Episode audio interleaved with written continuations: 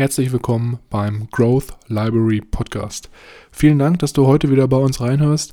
Bevor wir jedoch mit der Episode starten, wollte ich dich nochmal ganz kurz darauf hinweisen, dass wir in der Podcast-Beschreibung einen Timestamp eingetragen haben, falls du unseren Smalltalk am Anfang überspringen möchtest, um dann direkt mit der Buchbesprechung zu starten. Ich wünsche dir ganz viel Spaß und ich würde sagen, wir hören uns gleich nach dem Intro.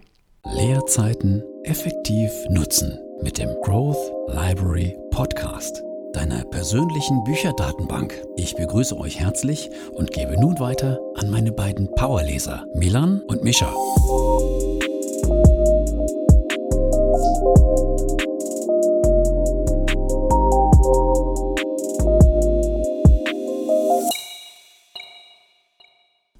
Herzlich willkommen, wie immer, auch nochmal von meiner Seite, hier beim Growth Library Podcast.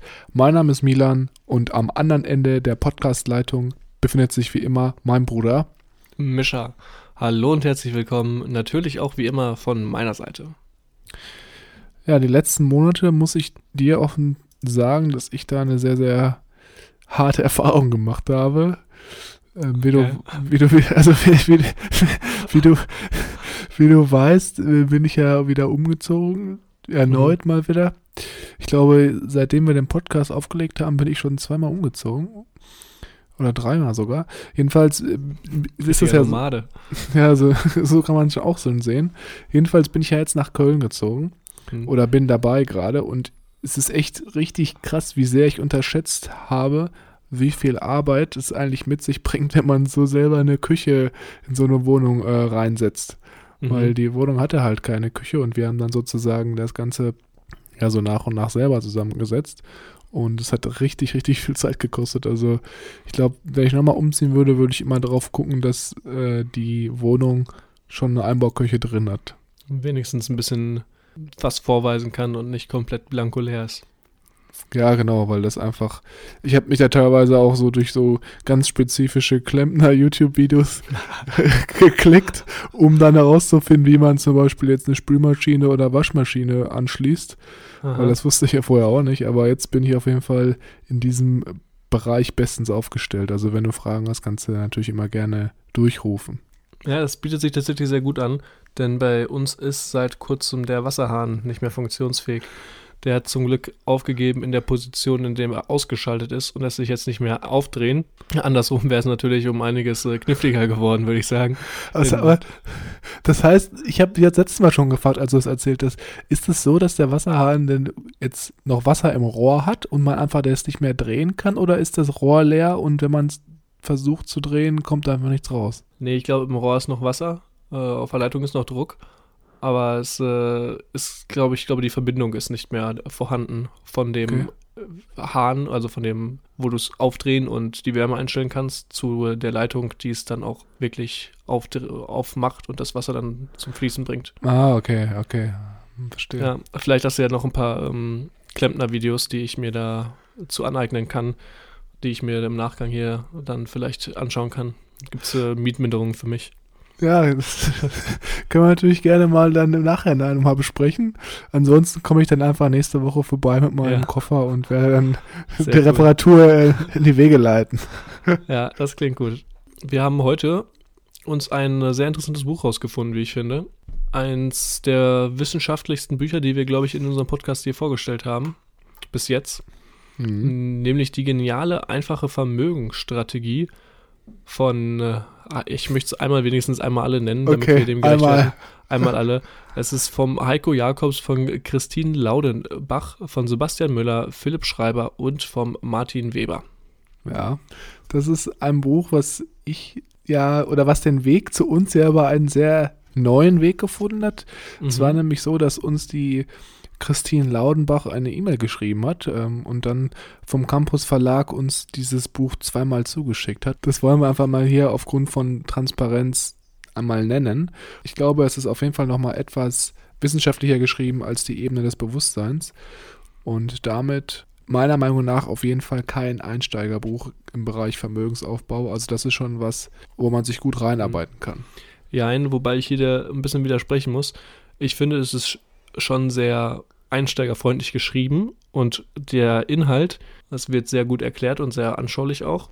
Es wird aber vielleicht nicht so enthusiastisch wie äh, ein, in einem Bodo Schäfer Buch alles erklärt und äh, skizziert und ausgemalt und schön geschrieben, sondern es wird halt wirklich, wie es ist, ähm, anhand von Studien äh, dir gezeigt, wo Vor- und Nachteile liegen und wo man gegebenenfalls auch für sich selber mal überlegen muss, wie das Ganze ausschaut und welche Vor- oder Nachteile man eingehen möchte.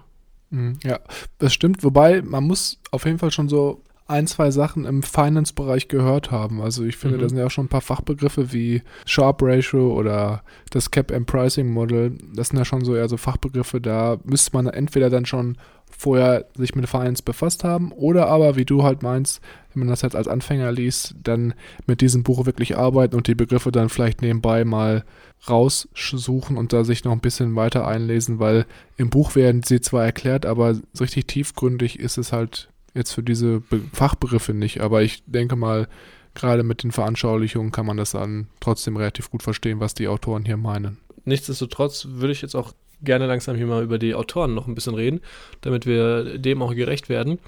Es handelt sich nämlich tatsächlich um immer Doktoren, wenn nicht sogar Professoren, die, wenn ich es richtig verstanden habe, alle über den Martin Weber zusammengefunden haben und bei ihm gelernt haben in ihrer Studienzeit. Mittlerweile sind sie, also die Autoren, selber Professoren an Universitäten, wie zum Beispiel in Duisburg-Essen, in Frankfurt am Main, an der TUM in Heilbronn für School of Management oder auch äh, an der Hochschule in Esslingen und der Martin Weber selbst an der BWL-Fakultät in Mannheim, die ja auch ähm, relativ bekannt ist. Man sagt ja, Mannheim ist die am besten geeignetste Uni für ein Wirtschaftsstudium, gerade weil es auch da sehr, sehr zahlenlastig zugeht. Ich denke mal, das sagt schon einiges aus. So wie es sich das vernehmen lassen hat, sind alle über den Martin, der auch in mehreren Publikationen jetzt hier schon ähm, vorgekommen ist, über ihn gekommen. Sie haben gemeinsam dieses Buch geschrieben und ich würde sagen, bevor wir jetzt noch zu viel über die Autoren sprechen, gucken wir uns lieber den Inhalt an. Ja, ich denke mal, wir haben jetzt eigentlich schon ganz gut beschrieben, worum es jetzt hier in dem Buch wirklich geht. Der Titel sagt ja auch schon eigentlich alles. Nämlich es geht darum, wie man jetzt als Privatanleger oder als Privatperson den Aktienmarkt oder allgemein verschiedene Anlageklassen nutzen kann, um sich sozusagen im Laufe seines Lebens ein Vermögen aufzubauen oder allgemein vermögend in den Wohlstand zu gehen oder in den Ruhestand. Und bevor wir natürlich wieder jetzt spezifisch in die Kapitel einsteigen, ist es wie immer so, dass wir hier im Podcast nicht jedes einzelne Kapitel, jedes einzelne Seitchen und nicht jede einzelne Theorie besprechen, weil das ganz einfach den Rahmen des Podcasts sprengen würde. Gerade auch bei den Fachbegriffen haben wir uns überlegt, dass wir die vielleicht ein bisschen außen vor lassen, damit das Ganze hier nicht zu komplex wird. Und wenn ihr jetzt im Laufe des Podcasts das Gefühl bekommt, okay, das Buch könnte interessant für mich sein, ich würde mich gerne in die Thematik noch ein bisschen weiter einlesen, dann ist es wie immer so, dass wir einen Link zu dem Buch in die Shownotes gepackt haben, in dem ihr das Buch noch ein bisschen weiter kennenlernen könnt, andere Meinungen zu dem Buch euch durchlesen könnt und im Endeffekt dann auch nochmal für euch erwerben könnt, um es selber durchzulesen. Sehr schön, dann würde ich sagen, gucken wir uns das erste Kapitel mal an. Das erste Kapitel heißt Sparen und Anlegen im Lebenszyklus. Es bietet eine Einleitung, in der es mal grob darum geht, worum es in diesem Buch hier hauptthematisch geht. Und zwar wird gesagt, dass wir am Ende des Tages ohne Geld äh, nicht groß weitergekommen, da wir materielle Bedürfnisse brauchen und konsumieren müssen, um zu leben und um uns ein äh, angenehmes oder ein lebhaftes Leben zu gestalten. Und das Buch zielt genau darauf hinaus, dass man versucht, den Nutzen aus dem Geld äh, bzw. damit resultierendem Konsum zu maximieren. Heißt, wo können wir sparen, wo können wir Geld anlegen und welche Anlagemöglichkeiten gibt es, um möglichst viel aus unserem Geld zu machen und unseren Konsum, also unser letztendlich damit resultierendes Vermögen zu maximieren. Das Ganze kann man sich auch sehr simpel an einem Graphen vorstellen, der über dein Leben dein Vermögen darstellt. Das heißt, am Anfang, so ab 20 ungefähr, fängt es an, immer weiter zu wachsen. Manchmal steigt es ein bisschen, vielleicht geht es auch manchmal ein bisschen weiter nach unten, aber über die Jahre hinweg, bis zum Renteneintritt, bis zu deinen 60, 70 Jahren, steigt es weitgehend hoch. Und ab diesem Renteneintrittszeitpunkt, ab dem Zeitpunkt, ab dem man in Ruhestand geht, geht dieser Graph quasi bergab bis er entweder im Optimalfall an deinem Tod bei Null ist und du quasi dein ganzes Geld wieder ausgegeben hast. Oder wenn du eher von dann gehst oder auch später äh, dir was übrig gelassen hast, was dann vererbt wird an deine Kinder zum Beispiel oder deine Urenkel. Man muss natürlich dazu sagen, der Vermögensgraf, der kann auch am Anfang am Negativen sein, wenn man jetzt zum Beispiel mit dem Studium beginnt und da dann Kredit aufnimmt. Also es kann natürlich auch durchaus sein, dass man auf dem negativen mhm. Bereich dann loslegt. Genau. Und das Ziel dieses Buches ist quasi jetzt, ähm, unsere finanzielle Lebensplanung in Angriff zu nehmen. Und das Buch hilft uns dabei, ein wissenschaftlich fundierter Ratgeber für unser Projekt, eine möglichst solide finanzielle Lebensplanung aufzubauen.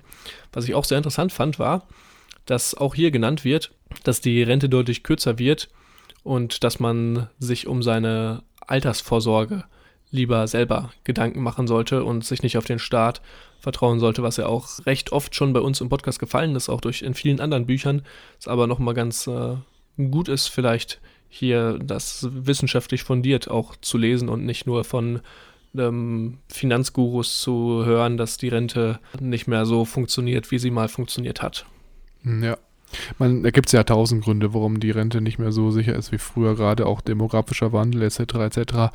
Ich glaube, die Gründe, die sparen wir uns jetzt, da kann sich jeder wahrscheinlich selber dann auch erschließen, warum die Rente heutzutage etwas gefährdeter ist, gerade für unsere Generation. Für die Generation unserer Eltern vermutlich eher nicht so stark, aber für unsere junge Generation eher mehr. Und was ich hier aus dem ersten Kapitel auf jeden Fall auch noch sehr, sehr wichtig finde zu sagen, ist, dass hier am Anfang direkt auch von den Autoren nochmal aufgezeigt wird, dass diese Vermögensbildung, welche dann auch einen Wohlstand im Alter versorgt oder einem Wohlstand im Alter garantiert, dass diese ein sehr hohes Maß an Selbstdisziplin und ein dauerhaftes Abwägen von Konsum oder Investition halt ja voraussetzt. Mhm. Und es ist halt so, dass man sich sozusagen jetzt hier gerade in unserem Alter, fand ich den Vergleich ganz schön, vorstellen sollte. Bin ich jetzt eher jemand, der in jungen Jahren kräftig konsumieren möchte und vielleicht auch ein dickes Auto fahren möchte, richtig coole Urlaube haben möchte und viel feiern und ähm, ja, viel konsumieren möchte halt? Oder möchte ich später als Best Ager zum Beispiel exklusiv reisen, einen Komfort genießen und da dann vielleicht auch nochmal ein bisschen den Lebensstandard halten und heben, weil da ist ja auch gerade sozusagen der Lebenszeitpunkt erreicht, in dem man nicht mehr so viel arbeiten kann oder vielleicht gar nicht mehr arbeiten kann im Vergleich zu jungen Jahren. Und da ist so ein bisschen das Abwägen. Das ist auch die Frage, Micha, was würdest du denn jetzt hier wählen? Also entweder in jungen Jahren dickes Auto fahren oder später als Best Ager exklusiv reisen? Also sehr wohl klar. Ich äh, plane ja auch momentan mit meinem Portfolio, mit meinem Depot, die halbe Million zu knacken. Und sobald ich diesen Wert zustande bekommen habe, wird das alles rausgenommen und dann wird sich erstmal ein dicker Rolls Royce geholt. nee, das ist äh, sehr schön gesagt. Es ist tatsächlich, was auch äh, in dem Buch hier oft vorkommt, die Lebensplanung ist äh, voller Trade-offs.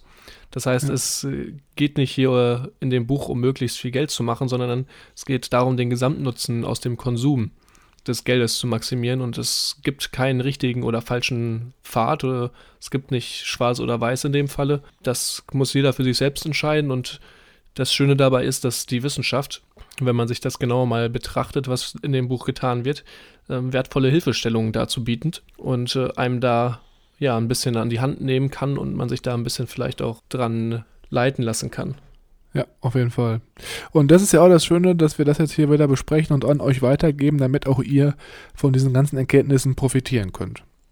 Und ich würde sagen, wir springen jetzt mal direkt zum zweiten Kapitel. Und mhm. zwar geht es hier gerade um so ein bisschen um verschiedene Begriffe, die halt gerade auch im Bereich Finanzen und Anlagen oder allgemein äh, im Investitionsbereich fallen. Zum Beispiel Rendite, Risiko, Anlageklassen oder Anlagestile. Und das ist jetzt auch so ein bisschen das Kapitel, was so diese ganze, ja, diese ganze Thematik rund ums Investieren einleiten möchte. Und äh, Mischa, jetzt habe ich hier ein kleines Szenario für dich. Stell dir mal vor, mhm. dein Urgroßvater hat so im Jahr 1920 gelebt, Urgroßvater oder Urgroßmutter und hat in Amerika gelebt. Mhm. So 1920, 1922 rum hat er dann da gelebt und hat dann Anfang des Jahres 1928 jeweils 100 Dollar für dich in drei verschiedene Anlageformen für 90 Jahre lang investiert. Ist ja eigentlich mhm. ganz nett, ne? 300 Dollar dann insgesamt für dich investiert, hat er schon mal an dich gedacht. Mhm. Und jetzt ist natürlich die Frage, was wäre mit diesen 100 Dollar passiert, wenn man sie auf jetzt diese drei verschiedenen Anlageklassen arbeiten lassen hat für die 90 Jahre und was ist jetzt sozusagen der Endwert? Und da gibt es jetzt drei verschiedene Optionen, die er das dann für dich angelegt hat. Einmal auf der einen Seite relativ risikofrei, zum Beispiel auf dem Tagesgeldkonto, oder halt auch in langlaufende amerikanische Staatsanleihen oder sehr breit gestreut in einen Korb von börsennotierter amerikanischer Unternehmen. Mhm. Und um das Ganze jetzt ein bisschen vereinfachter darzustellen, gucken wir uns diese Kalkulation an ohne Steuern und ohne Gebühren. Und du kennst es natürlich auch schon, das Ergebnis, also du hast es ja auch gelesen, von daher will ich jetzt hier gar keine große Show rausmachen. Und zwar ist es so, dass wir uns, wenn wir uns das risikofreie Investment anschauen, aus den 100 Euro 2063 Dollar rausbekommen würden ist ja schon mal nicht schlecht, ne? Dann aber, wenn wir uns langlaufende amerikanische Staatsanleihen anschauen, 7.309 Dollar, das ist schon mal mehr als das Dreifache als diese risikofreie Anlage. Und wenn wir jetzt uns im dritten Schritt anschauen, was jetzt passiert wäre, wenn er diese 100 Dollar nur für dich in diesen börsennotierten amerikanischen Unternehmen investiert hätte, dann wären das sage und schreibe 382.850 Dollar gewesen. Und ich glaube, schon allein dieses Beispiel verdeutlicht ganz glasklar, warum jeder von uns in unserem Alter nicht darum herumkommt, in Aktien breit diversifiziert zu investieren, weil du da einfach so einen mega krassen Hebel haben kannst, wenn du eine sehr, sehr lange Haltedauer voraussetzt. Sehr vorausschauender Opa, der für uns 90 Jahre im Voraus schon Geld anlegt. Props gehen raus an den auf jeden Fall.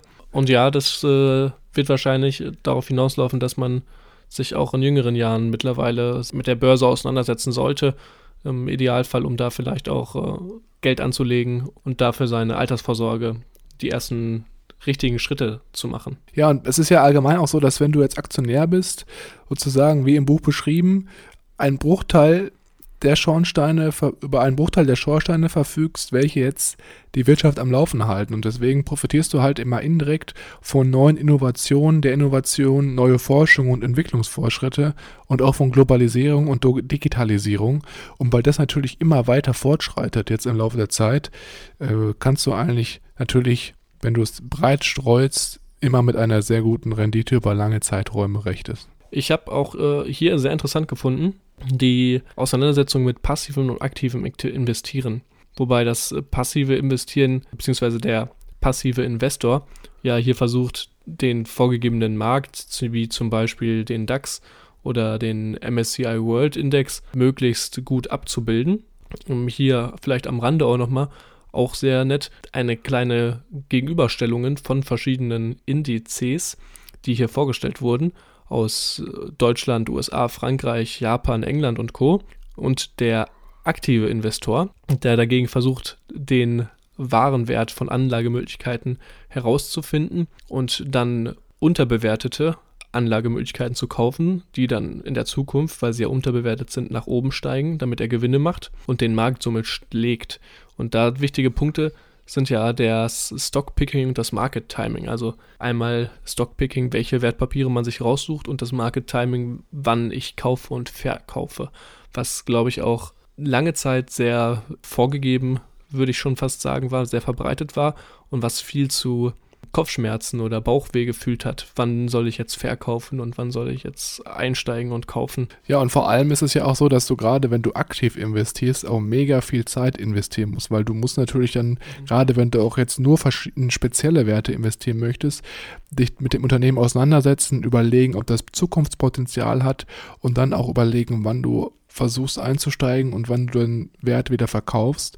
Und da leider keiner von uns in die Zukunft schauen kann, ist natürlich das Ganze auch immer so ein bisschen sehr ja, mit dem Zufall verbunden. Und wie wir auch wissen, ist da dann vermutlich diese passive Anlage oder dieser passive Ansatz allgemein wesentlich entspannter. Du musst da vielleicht einmal im Jahr, wenn du passiv investierst, reinschauen, um das Ganze Portfolio nochmal ein bisschen auszubalancieren, wenn du jetzt in verschiedene passive Anlagemöglichkeiten investierst. Aber ansonsten ist das Aktive wahrscheinlich wie du sagtest, früher moderner oder zeitvoller gewesen und heutzutage ist, glaube ich, gerade auch für junge Leute das passive Investieren wesentlich rentabler, weil du da einfach auch nicht so viele Order- oder Transaktionsgebühren hast, wenn du andauernd hin und her deine Aktien verschiebst. Genau. Am Ende des Tages geht wahrscheinlich hier der passive Investor als Gewinner hervor. Was ich auch noch ganz kurz anschneiden möchte, weil ich aber dann, glaube ich, auch nicht mehr allzu viel drüber verlieren möchte, ist, dass auch hier genannt worden ist, dass es auch in den letzten Jahren sehr viel mehr passive Investoren oder der passive, der Anteil der passiven Investoren um einiges stärker gestiegen ist als, als der der aktiven, was aber nicht dazu führen wird, dass äh, der Markt dadurch irgendwie zusammenbricht oder co, sondern andersherum, wenn der Anteil der passiven Investoren irgendwann mal Übergewicht genommen hat, wird andersherum das aktive Investieren wieder interessanter und dann kann man vielleicht dort wieder mit dieser Strategie mehr Gewinn erzielen. Ja, es gibt ja auch viele, die zum Beispiel dann sagen, ja, es gibt dann so eine ETF-Blase angeblich, so wie beim mhm. Bitcoin. Wobei man natürlich da auch überlegen muss, was sind ETFs denn jetzt eigentlich? Wir haben es, glaube ich, noch gar nicht richtig erklärt. Exchange Traded Funds, wie du schon meintest, das sind halt passive Fonds, die einen speziellen Index nachbilden, wie zum Beispiel den deutschen Aktienindex und dann die Werte investiert, die halt in dem Aktienindex drin sind. Und wenn es passiert, dass wenn viele Leute in den DAX investieren, also in diesen ETF, dann ist es halt so, dass einfach das Volumen des Geldes steigt, was halt in Unternehmen investiert wird, aber du investierst ja trotzdem in die Aktien der Unternehmen und deswegen ist halt da keine Blase vorhanden, weil wie soll da eine Blase entstehen, wenn du da wirklich auch einen reellen Gegenwert hast und einfach dein Geld den Unternehmen zur Verfügung stellst. Bei Bitcoin ist das schon wieder was anderes, weil da halt kein wirklich physischer, reeller Wert hinter der Währung steht und da natürlich dann auch mal so die Frage ist, wer rechtfertigt jetzt diesen Preis? Aber ich denke mal, das ganze Thema Bitcoin ist sowieso nochmal Thema für sich, was wir heute vielleicht, glaube ich, nicht noch anschneiden können. Ja, ist äh, ein anderes Kapitel. Bitcoin und Tesla. Ich würde sagen, damit hätten wir genug zu dem zweiten Kapitel erzählt und wir können uns den, dem dritten Kapitel widmen der Behavioral Finance Forschung. Beziehungsweise hier geht es über die Psychologie der Entsparer. Und hier ist mir das erste Mal tatsächlich der Homo economicus vorgestellt worden. Davor kannte ich ihn schon von äh, YouTube und von Instagram, den Homo economicus. Wie heißt der noch gleich? Aaron Israel, glaube ich. Genau, der Aaron. Sehr netter Kerl und äh, sehr empfehlenswert, auch äh, sehr informativ, sich das mal bei YouTube oder Instagram anzuschauen. Der Homo economicus ist aber auch äh, in der Wirtschaft vertreten und nichts anderes als quasi ein Mensch oder eine, eine Spezies, die möchte ich ja schon fast sagen, die sich immer für die Anlagealternative entscheiden würde, die theoretisch den größten Nutzen erwarten lässt, die quasi nicht durch äh, unsere Psychologie der Anleger behindert wird und immer rational entscheiden kann, welche ähm, Anlagealternative die den größten Nutzen für den jeweiligen, für die jeweilige Person mit sich bringen würde. Mhm. Und in dem Kapitel wird hauptsächlich äh, werden hier so vier Punkte genannt, die beim Anlegen eine wichtige oder eine wichtige Rolle spielen, die wir meist eher unterbewusst wahrnehmen und der wir uns nicht so 100% sicher oder die wir so 100% ähm, immer mitbekommen. Die würde ich, glaube ich, einfach hier mal in den Raum werfen und Vielleicht äh, hilft das ja dem einen oder anderen mal, diese im Kopf zu haben und sich selbst beim Anlegen, um diese vielleicht in Erinnerung zu rufen, damit man da nicht selber in eine Falle tappt. Das erste zum Beispiel hier wäre Zeitpräferenzen. Das einmal ähm, somit der Ausschlag gibt, wann man ein- oder wann man aussteigen sollte, aber auch wie man den heutigen und den zukünftigen Konsum wahrnimmt und miteinander vergleicht und auch gegeneinander abwägt. Zum Beispiel die Zeitpräferenz, ob mir heute 5 Euro wichtiger sind als vielleicht morgen oder übermorgen 10. Das klassische Beispiel mit dem Kinderüberraschungsei. Dem Kind, das gesagt wird, hier ist das Überraschungsei, wenn es liegen lässt und ich wiederkomme und es immer noch da ungeöffnet ist, gibt es zwei und dann ist der Versuchsleiter für ein paar Minuten weg und das Kind ist ganz wackelig und ganz ja, wild auf das jetzige davorliegende, auf die jetzige sofortige ähm, Belohnung. Ja, ich hatte das Gefühl, dass es auch hier so ein bisschen gerade auch so um dieses Ungeduldige geht, was du auch gerade angesprochen hast, dass man mhm. halt da, wenn man auch investiert und das auch mal einen langen Zeitraum manchmal auch vielleicht die Motivation nicht mehr hat oder einfach ungeduldig ist und dann vielleicht lieber eine sofortige Belohnung haben möchte Und das ist ja auch so ein bisschen so ähnlich wie beim Rauchen oder bei Süßigkeiten, wie du schon gesagt hast, dass man dann so diese, dieses Langzeitdenken gar nicht richtig äh, kontrolliert und dadurch halt vielleicht auch seine, sein Vermögen in der Zukunft schmälert, weil du halt zu investierendes Kapital verbrauchst, was eigentlich in der Zukunft wesentlich mehr wert wäre, wenn es in Aktien oder andere Anlageklassen investiert gewesen wäre. Ein anderer Punkt, der hier genannt wird, ist der Overconfident Bias. Wir schätzen uns selber besser ein als der Durchschnitt. Wir leiten dazu, unsere eigenen Fähigkeiten zu überschätzen im Vergleich zu dem, was wir wirklich können und äh, uns auch über dem Durchschnitt wahrzunehmen. Das kann dazu verleiten, dass wir gerade uns zum Market Timing verlassen lassen und wir sehr selbstbewusst auftreten und denken, wir können den Markt super schlagen und wir reißen das mit richtig, einer richtig guten Rendite und werden dann am Ende eines Besseren belehrt und lassen uns vielleicht auch dazu verleiten, dass wir hin äh, und her unsere, unser Vermögen äh, rumverschieben und das auch dann letztendlich dazu resultiert, dass wir mehr Gebühren zahlen und weniger Gewinn machen könnten, würden, als wir eigentlich machen könnten. Ja, da kann ich nicht mehr viel zu sagen. Man kennt ja den Spruch hin und her, macht Taschen leer von Beate Sander. Das ja echt eine super, super Dame, die viel auch im Bereich Aktionärkultur in Deutschland ja, getan hat. Und die ist leider jetzt, ich glaube, vor zwei oder einem Monat verstorben. Und denke aber, dass gerade ihre Bücher nachhinein ein sehr gutes Read für Leute sind, die gerade im Aktienbereich da wirklich einen sehr, sehr praktischen Leitfaden haben wollen. Genau, würde ich äh, mich auch hundertprozentig zu anschließen. Da habe ich tatsächlich auch noch ein Buch, das auf meiner Wunschliste steht, von ihr, das ich unbedingt noch äh, lesen möchte. Hm, nichtsdestotrotz wird noch unter anderem hier genannt der nächste Effekt, der Framing-Effekt, der wahrscheinlich auch für mich am, am ehesten auf mich zutrifft, von denen, die hier vorgestellt wurden, dass die unterschiedliche Formulierung ein und desselben Problems zu völlig unterschiedlichen Antworten führen kann. Heißt, wir unsere, unser Statement so formulieren, dass wir eine gewisse Antwort vielleicht auslösen wollen, wir den Anleger oder die, die Person gegenüber auch lenken können, diese spezielle Antwort genau zu bekommen. Das würde ich gerade auch so 100% unterschreiben. Und ein Beispiel, was jetzt hier im Framing-Effekt ganz prägnant wäre, ist, dass man natürlich oft Aktien anhand von verschiedenen Chartanalysen analysiert und dann oft natürlich immer schaut, okay, wie ist jetzt der Wert in der Vergangenheit gelaufen, wie war die Kursentwicklung, wie ist die Dividende gewesen? Und da natürlich auch sich die Frage stellt, wie war die ganze Performance in der Vergangenheit?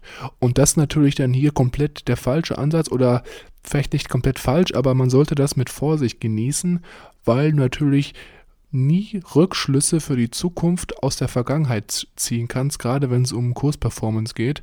Das ist ja auch eigentlich so eins der Punkte oder eins der Aspekte, die man wirklich schon am Anfang ähm, lernt, wenn es um Investitionen oder Aktieninvestitionen geht, weil natürlich die Vergangenheit nie ja, auch die Performance in der Zukunft zeigen kann. Und ja, beim Homo economicus ist es dann hier in dem Fall so, dass er sich nicht von der Vergangenheit oder alten Zahlen aus der Vergangenheit beeinflussen lässt.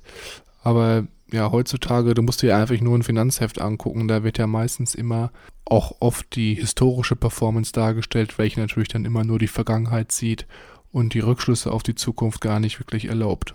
Ja, es ist äh, tatsächlich, wenn man, habe ich dann auch, als ich es selber gelesen hatte, mir auch so ein bisschen an die Nase gefasst, weil man immer auf dem Vergangenen basiert, wobei der Aktienmarkt, die Börse an sich die Vergangenheit oder der Kurs die Vergangenheit nicht mit einbezieht, sondern nur auf dem handelt, was momentan los ist auf dem Markt. Sollte man nicht äh, vergessen, dass es eigentlich damit gar nichts zu tun hat. Der letzte Punkt, der, wie ich finde, auch gar nicht so ähm, jetzt auf meine persönlichen Erfahrungen zu treffen würde, ist, dass der Anleger das weltweite Angebot nicht nutzt und so ein bisschen vom Home Bias leidet.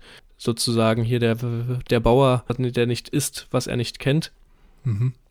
der dazu neigt, auf seine heimischen Werte sich zu konzentrieren und somit auch ein Klumpenrisiko sich aussetzt und wenn der deutsche Markt beispielsweise eingeht, auch das Portfolio des äh, Anlegers äh, gleichermaßen mit runterzieht. Ja, ich denke mal, das kann man eigentlich schon direkt eliminieren, wenn man in einen weltweit gestreuten ETF investiert, dann hast du das Klumpenrisiko ja schon direkt ja ausgeblendet sozusagen. Und ich muss auch sagen, dass für mich persönlich auch am meisten eher dieser Framing-Effekt zutrifft, weil man natürlich sich doch schon sehr, sehr stark immer anhand von vergangenen Werten ja so ein bisschen verleiten lässt, dann spezielle Aktien zu kaufen. Und das sollte man natürlich definitiv versuchen, nicht nur aufgrund dieser Werte zu tun. Ja, lässt sich heute mit breit gestreuten ETFs ganz gut vermeiden eigentlich. Definitiv. Dann würde ich sagen, wir springen direkt zum Kapitel 4. Und zwar ist das das vorletzte Kapitel, was wir heute besprechen wollen. Und zwar geht es ja eigentlich nur darum, wissenschaftlich fundiert investieren. Wie geht das? Und hier möchte ich einsteigen mit einem sehr, sehr schönen Zitat von Burton Malkiel. Und zwar hat mhm. er einmal ein Buch geschrieben, das hieß Random Walk Down Wall Street. Und da hat er eine sehr, sehr treffende Zeile verfasst, die auch jetzt hier aus dem Buch stammt, die ich einfach mal übernommen habe. Und zwar ist es so, dass er schreibt, die Aktienauswahl eines Affen mit Augenbinde, der Dartpfeile auf den Wirtschaftsteil einer Zeitung wirft, steht dem sorgfältig gewählten Mix von Finanzprofis in nichts nach das muss man sich natürlich erstmal auf der Zunge zergehen lassen. Ich kann mir natürlich vorstellen, dass verschiedenste Finanzprofis, die das gelesen haben, sich erstmal etwas auf den Schlips getreten gefühlt haben. Ja. Aber nichtsdestotrotz ist jetzt auch mal die Frage, was meint er jetzt hier damit? Und zwar, im Endeffekt sagt er, dass eigentlich jeder, auch Privatpersonen, relativ gut oder eine relativ gute Performance erzielen kann am Aktienmarkt, ohne wirklich stundenlang Analysen zu treffen, wenn er wirklich gut diversifiziert und das Ganze auch breit streut. Und was ist jetzt hier der Grund dahinter? Also warum meint er, dass sozusagen stundenlange Finanzanalysen meistens gar nicht so viel bringen? Weil er halt davon ausgeht, dass der Aktien- und Börsenmarkt effizient ist. Das heißt, dass jeder Aktienpreis alle zugänglichen Informationen zu einem bestimmten Unternehmen direkt immer auch darstellt und dass man eigentlich gar nicht die Möglichkeit hat, Aktien irgendwo von einem Unternehmen an einem Handelsplatz etwas günstiger zu werben und an einem anderen Handelsplatz teurer wieder zu verkaufen. Und dass man sozusagen als Privatanleger hier natürlich auf der einen Seite da hier gar keinen Vorteil hat, weil natürlich jetzt hier der Markt effizient ist und man jetzt nicht mehr weiß als die anderen, aber natürlich auch keinen Nachteil gegenüber wirklich professionellen Investoren, weil die halt auch nicht mehr wissen als man selber und man da dann deswegen auch gar nicht so viel falsch machen kann, wie er natürlich schon in seinem Zitat beschrieben hat. Ja, das geht auch so ein bisschen in die Richtung mit aktiven und passiven Investieren. Dadurch, dass so viel aktiv investiert wird, findet sich quasi dadurch immer das, der richtige Wert eines momentanen Ergebnisses, dadurch, dass man so viele Möglichkeiten hat oder die, dieser Datenaustausch mittlerweile so schnell ist, dass die passiven Invest Investoren quasi davon Profit machen können, indem sie dann einsteigen und an der Börse den wahren, echten Wert des Unternehmens momentan sieht, einsteigen können und dementsprechend dann die Gewinne mitfahren können. In dem Buch werden halt auch noch weitere Beispiele genannt und es geht halt im Endeffekt immer darum, dass es kaum möglich ist, spezielle Renditemuster jetzt zu identifizieren, wenn man sich historische Werte von verschiedensten Unternehmen anschaut. Und jetzt werden natürlich manche, die sich schon etwas besser mit Aktien auskennen, sagen, okay, was ist denn mit Warren Buffett? Wie hat der es gemacht? Wieso hat der dann so eine krasse, bessere Performance als der Markt immer hinbekommen oder konnte die immer umsetzen? Ja, und hierzu sagen die Autoren natürlich auch ein paar Punkte. Auf der einen Seite ist natürlich so, dass damals, als Warren Buffett angefangen hatte, es noch ganz andere Zeiten waren. Das heißt, es ist gar nicht so mega viel ja, Informationen online gewesen, die man natürlich dann für Investitionen nutzen konnte und dementsprechend für ihn natürlich auch bessere Möglichkeiten gegeben waren, um sich mehr Informationen als der Markt anzueignen. Und auf der anderen Seite sagen die Autoren hier auch selbst, dass eventuell auch etwas Glück im Spiel gewesen ist oder dass er einfach sehr, sehr viel gute Entscheidungen getroffen hat beim Investieren und so dann den Markt outperformen konnte oder halt besser als der Markt war. Jetzt ist natürlich jetzt die Frage, wie investiert man denn am besten passiv? Ich glaube, man hat das jetzt hier schon ganz gut rausgehört. Der Ratschlag der Autoren ist hier passiv zu investieren. Das ist im Übrigen auch das, was Warren Buffett auf diversen Online-Auftritten immer an Leute als Rat weitergibt, die halt mhm. fragen, wie sie jetzt anfangen sollen zu investieren. Also er sagt ganz klar, macht es nicht so wie ich früher mit aktiven Handeln, sondern verzichtet darauf und investiert in ein breites Aktienportfolio. Und passives Investieren setzt sich jetzt aus zwei Kernpunkten zusammen. Auf der einen Seite hatten wir es ja schon gesagt, äh, du sollst, sollte man, man sollte versuchen, maximal zu diversifizieren, was man eigentlich relativ leicht mit einem ETF machen kann, welcher dann zum Beispiel ein weltweites äh, Portfolio darstellt. Und auf der anderen Seite sollte man auch versuchen, die Kosten sehr minimal zu halten, weil natürlich je mehr man an Kosten hat, die Rendite einfach geschmälert wird. Und das ist natürlich mit dem ETF auch relativ gut, weil man allgemein weiß, dass ETFs relativ kostengünstig sind und man so auch wenig Kosten hat, welche die Rendite mindert. Vielleicht um meinen Punkt von gerade nochmal klarer auszudrücken oder auch den ich davor schon gesagt habe beim aktiven und passiven Investieren, habe ich hier gerade eine schöne Passage gefunden. Es stimmt, dass passive Investoren von den Aktionen der aktiven Investoren profitiert, da man davon ausgeht, dass der Markt informationseffizient ist. Wenn sich jetzt aber niemand mehr informiert, also keine aktiven Investoren mehr vorhanden sind, kann der Markt nicht informationseffizient sein und dann wird das quasi wieder umgeschiftet, sodass die aktiven Investoren wieder deutlich mehr Rendite erzielen können als die passiven Investoren, da der Markt nicht informationseffizient ist. Das letzte Kapitel, Kapitel 5, geht nämlich jetzt um die Umsetzung und Beurteilung konkreter Anlagemöglichkeiten.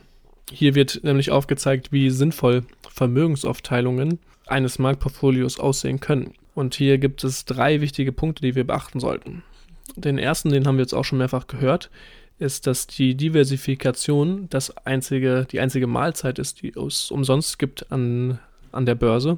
Das heißt zum Beispiel, wenn du in ein Unternehmen investierst, das Sonnenbrillen herstellt, du genauso in ein Unternehmen investieren solltest, das Regenschirme herstellt, sodass du sowohl bei Sonnenschein als auch bei Regen abgesichert bist. Und wenn es mal eine Zeit gibt, in der die Sonne mehr scheint, jetzt simpel gesprochen, du mit deinen Sonnenschirmen, äh, mit deinen Regenschirmen zwar Verluste machst, aber mit der, mit der anderen Aktie Gewinner einzielst. Der zweite Punkt ist Keep it simple. Also eine einfache Struktur, nicht möglichst zu komplex, sondern sehr, sehr simpel halten. Und der dritte Punkt, über den wir jetzt auch schon ausführlich gesprochen haben, ist passiv statt aktiv. Also es zu unterlassen, Spekulationen auf Einzelwerte ähm, auszuüben. Also gerade Stockpicking oder versuchen, irgendwelche Markttrends mitzunehmen und dann einzusteigen und dann wieder auszusteigen übers Market Timing. Das resultiert im Ende nur dazu, dass du mehr Gebühren zahlst.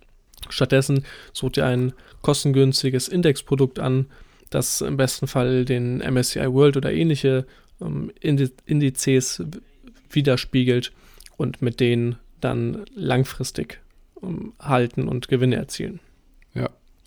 Und jetzt gibt es natürlich auch viele, die jetzt gerade in dem Bereich dann sagen, okay, was ist denn jetzt mit dem Währungsrisiko? Weil gerade auch verschiedene ETFs, die natürlich dann zum Beispiel den MSCI World oder den DAX nachbilden, nicht immer an der gleichen Währung gehandelt werden. Beim MSCI World zum Beispiel ist es oft so, dass dieser in der US-Währung gehandelt wird oder aufgesetzt ist.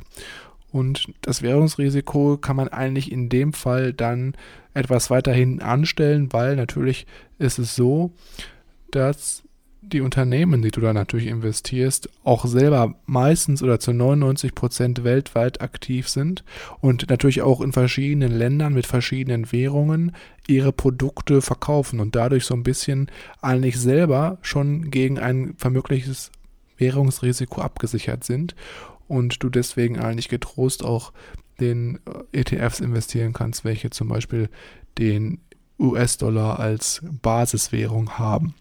Genau, auch hier wird geraten, seine Anlagestrategie so zu wählen, dass es möglichst kostengünstig ist. Deswegen wird im Buch geraten, klassische Indexfonds oder ETFs zu nutzen. Auch hier wieder passiv, da beispielsweise bei aktiven Fonds die laufenden Kostenbelastungen bei 1,5 bis 2 Prozent pro Jahr liegen, wobei die ETFs ähm, nur bei, beziehungsweise bei passiven Indexfonds die laufenden Kostenbelastung bei 0,3 Prozent liegt. was auf den ersten Hinblick vielleicht nicht allzu enorm erscheint. Auch 1,5 bis 2 Prozent ist jetzt vielleicht nicht allzu enorm, wenn man sich das Ganze aber mal veranschaulicht und über 20, 30 Jahre hinweg rechnet, macht es gerade in den letzten 5, 6 Jahren einen enormen Unterschied, da da auch wieder der schöne Zinseszinseffekt greift. Ja, sehr, sehr schön. Ich denke mal, das war es dann auch erstmal für heute. Wir haben jetzt den ersten Teil von dem Buch besprochen und ich denke, da war auch schon wirklich sehr, sehr viel dichtes, geballtes Wissen dabei. Ich hoffe natürlich, dass wir jetzt das Ganze nicht zu komplex erklärt haben. Wir haben wirklich uns Mühe gegeben, das Ganze verständlich und auch für euch optimal gerade auch in Audioform wiederzugeben. Und ja, ansonsten freuen wir uns natürlich immer darüber, wenn ihr uns schreibt, wie ihr das Buch hier fandet oder ob ihr das Buch schon gelesen habt. Und dazu könnt ihr uns immer direkt bei Instagram kontaktieren unter growthlibrary.official. Wenn ihr uns eine Nachricht schreibt, dann antworten Misha oder ich eigentlich immer direkt oder persönlich vor allem auch.